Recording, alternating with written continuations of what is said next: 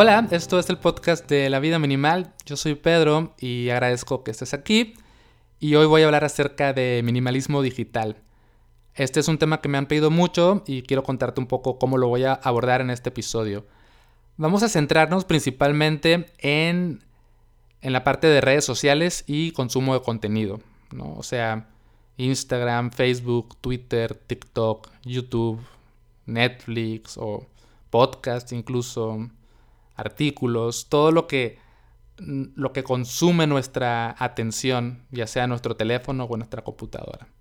Entonces, de eso vamos a hablar porque, claro, minimalismo digital se, presta para hablar de muchas otras cosas. Podríamos hablar de cómo tener los archivos de tu computadora de una manera minimalista y ordenada, pero creo que si somos honestas y honestos, lo que más nos afecta, o a la mayoría de las personas, lo que más nos está afectando en este momento es esta sensación de que nos sobrepasa, esta sensación de saturación eh, que nos genera justamente la forma en la que estamos interactuando con redes sociales y contenido.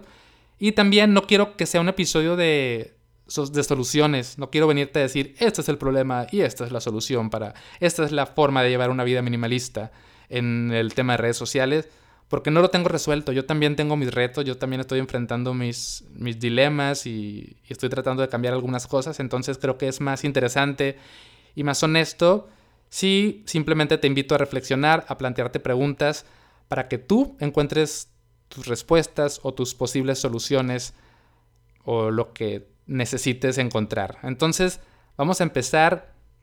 Voy a dividir este episodio en tres. Primero, quiero hablar de, de las sensaciones que nos genera en este momento la forma en la que llevamos el uso de redes sociales y contenido.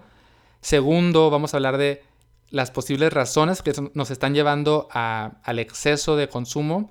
Y finalmente sí vamos a explorar algunas ideas de posibles soluciones o, o experimentos que podríamos ejecutar para tratar de llevar una vida más, más minimalista en este sentido. Entonces, primero, y creo que es la parte más importante, quiero que te preguntes cómo te sientes, cómo te hace sentir la forma en la que en este momento de tu vida estás llevando tu consumo de redes sociales y de contenido. Principalmente quiero que te preguntes cómo te hace sentir a nivel mental y emocional. ¿Te estás sintiendo sobrepasada, sobrepasado? ¿Te estás sintiendo con cierta ansiedad, con cierto estrés? Con cierta sensación de que te estás quedando fuera si no estás al pendiente de todo lo que pasa. Te sientes distraída, distraído, sientes que te está consumiendo, sientes, sientes que el contenido o, la cantidad de cuentas que sigues te, te, hacen emocionalmente sentir abrumada o abrumado. O tal vez no, o sea, tal vez te sientes bien, te estás sintiendo cómoda, cómodo, te sientes acompañada a lo mejor, te sientes en calma, en sintonía, qué sé yo.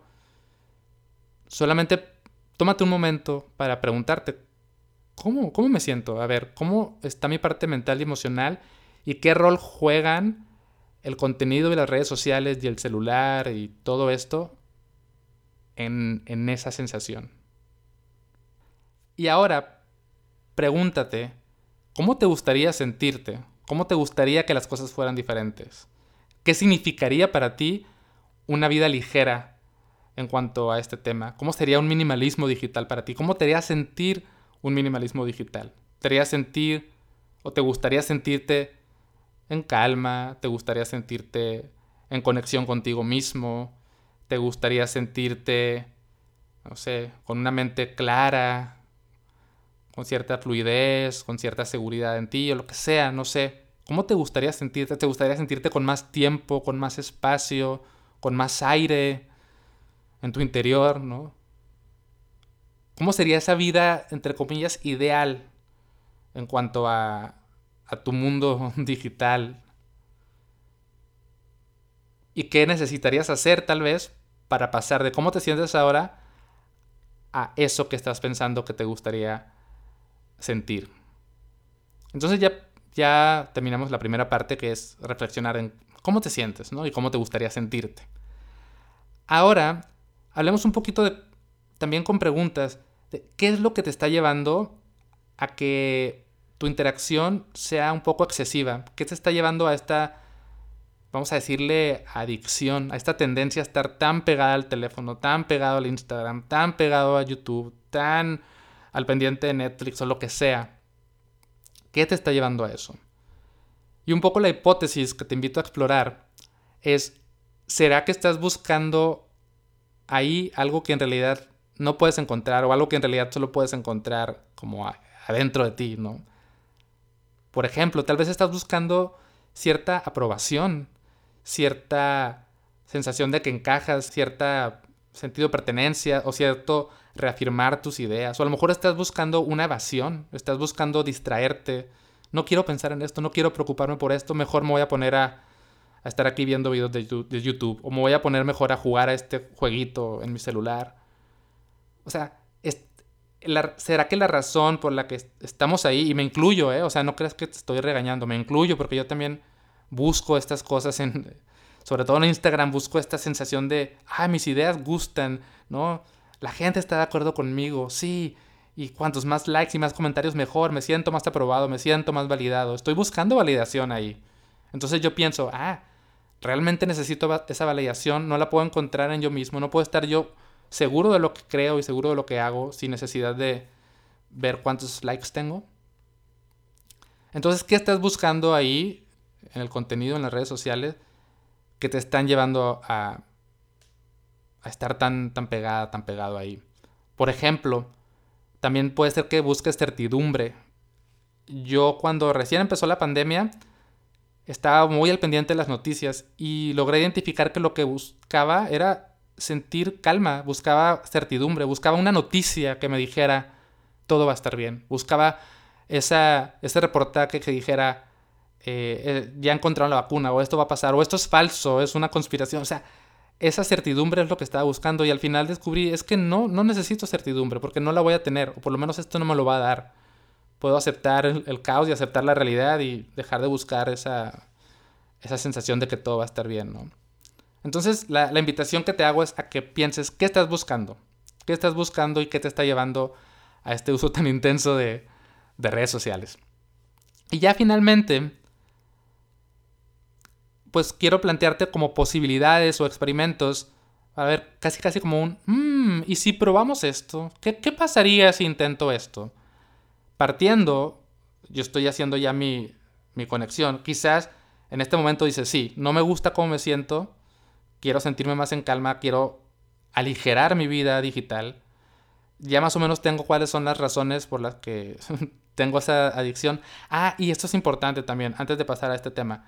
Es importante entender que tampoco es 100% nuestra culpa, que las redes sociales, el contenido, cada aplicación, todo está diseñado para, para captar nuestra atención, ¿no? O sea, si ves este documental que está súper de moda o se puso de moda hace unas semanas o unos meses, no me acuerdo, el Social Dilemma, está en Netflix, lo puedes buscar, Social Dilemma, está más o menos el documental, hay cosas que no están tan, tan padres, pero está interesante verlo.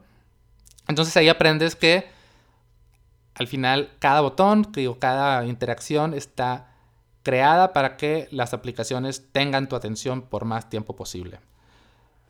Pero pues eso no lo podemos controlar si queremos seguir usando este tipo de, medios, pues tenemos que aprender a aceptar eso y, a buscar alternativas. Entonces, estas son algunas alternativas que te propongo, no es que las tengas que intentar, solo ubica y dices, mmm, esta la quiero hacer, vamos a experimentar. Entonces aquí van algunas ideas. Por ejemplo, ¿qué pasaría?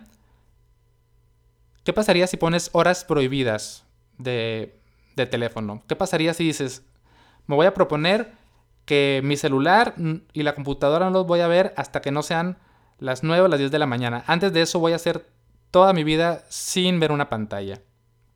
O, o quizás tus horas prohibidas pueden ser en la noche, ¿no? De que a partir de las 9 de la noche yo apago todo y no vuelvo a ver el teléfono y me pongo a hacer otras cosas. ¿Qué pasaría? ¿Te sentirías mejor? Podrías hacer el experimento, ¿no? ¿Qué pasaría, por ejemplo, si borras todas tus apps, todas tus aplicaciones y las vuelves a instalar según vayas descubriendo que sí son útiles para ti o que sí las necesitas un poco. Entonces, dejas tu teléfono en blanco, por ejemplo, y dices, bueno, ya, ya pasó una semana, descubrí que sí, sí necesito tener esto, o, o, sí me ayuda a tener esto, y, y, las vas incorporando poco a poco. Es una idea que se me ocurre.